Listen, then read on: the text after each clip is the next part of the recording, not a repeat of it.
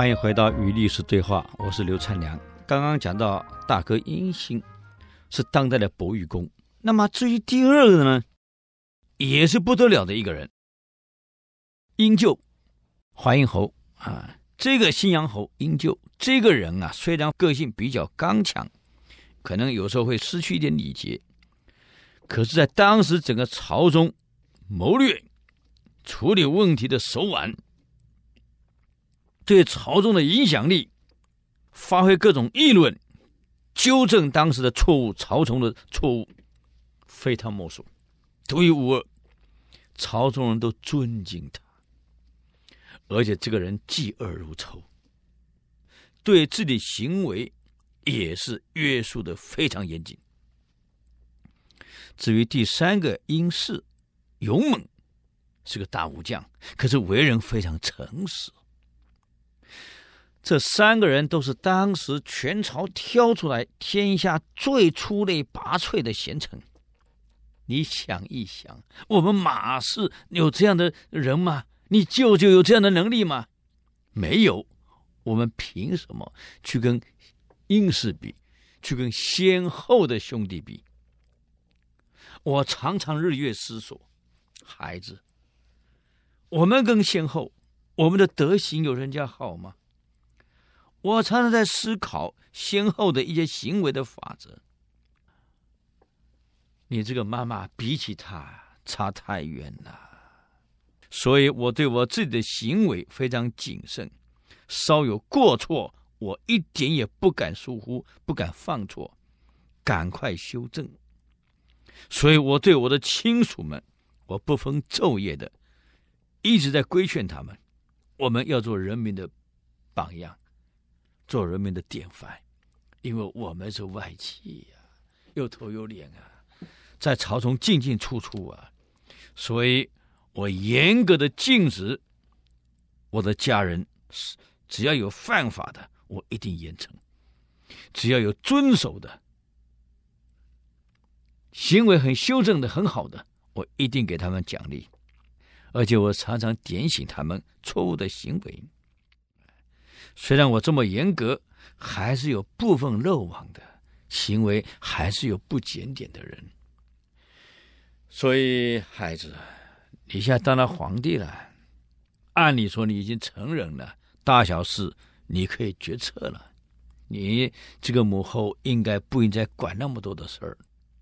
可是为了国家的长治久安，为了我们大汉的未来，我不得不随时提醒你呀、你这个妈妈身为太后，母仪天下，可是我穿的衣服你也看得出来，都是粗布衣；吃的东西都是只能果腹，都是粗粮。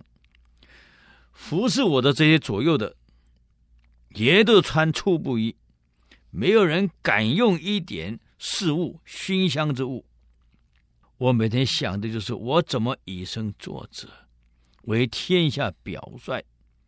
我本来以为这样让我的外戚们、子孙们看到了会警惕、会自我检讨、会自我约束、自我反省，但我没想到还是有人竟然在背后笑我说：“太后，哎呀，信息节俭嘛。”不，我是让他们了解，身为国家领导人，你就是一个典范，不能不谨慎，对自己言行不能不注意，大家看着你。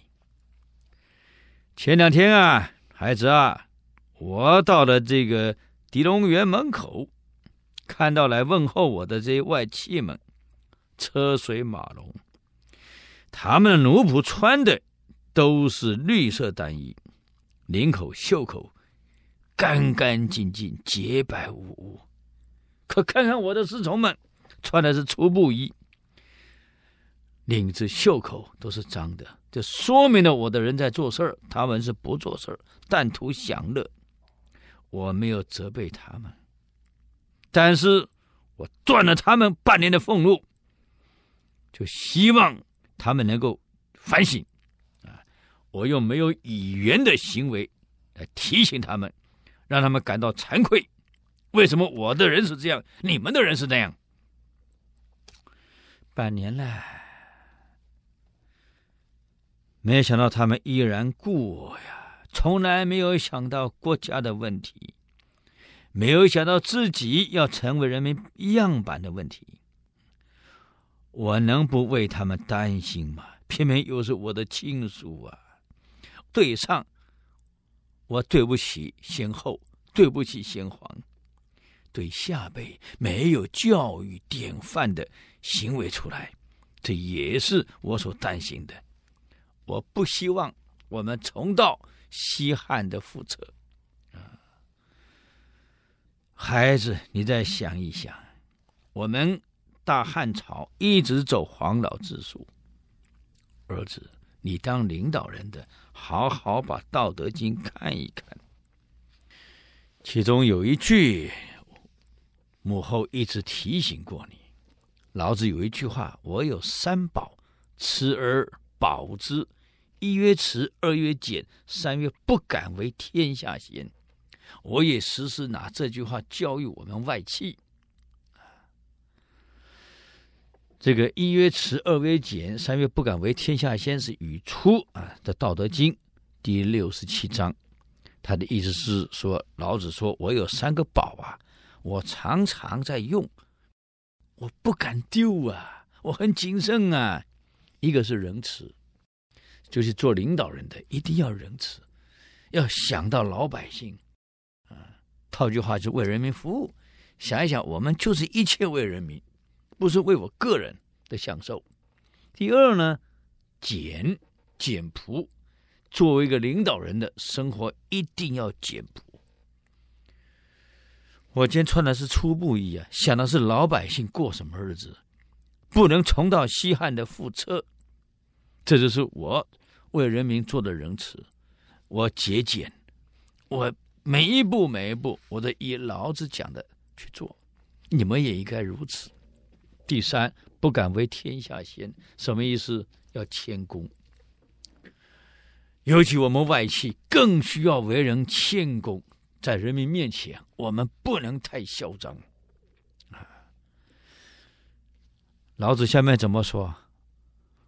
慈故能勇，你仁慈了，你才能做很多事儿，放手去做。啊，大家支持你嘛。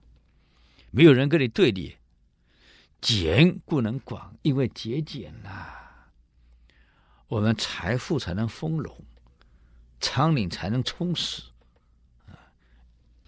不敢为天下先，才能成器长，因为我们谦虚了，我们才很多事情好做。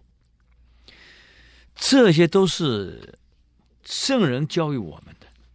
我们汉立国以来，一直很重视黄老的东西。孩子，你应该学学他们怎么做。我不想我们的朝廷又重蹈西汉当时王莽篡汉的例子，我犹记在心啊，孩子。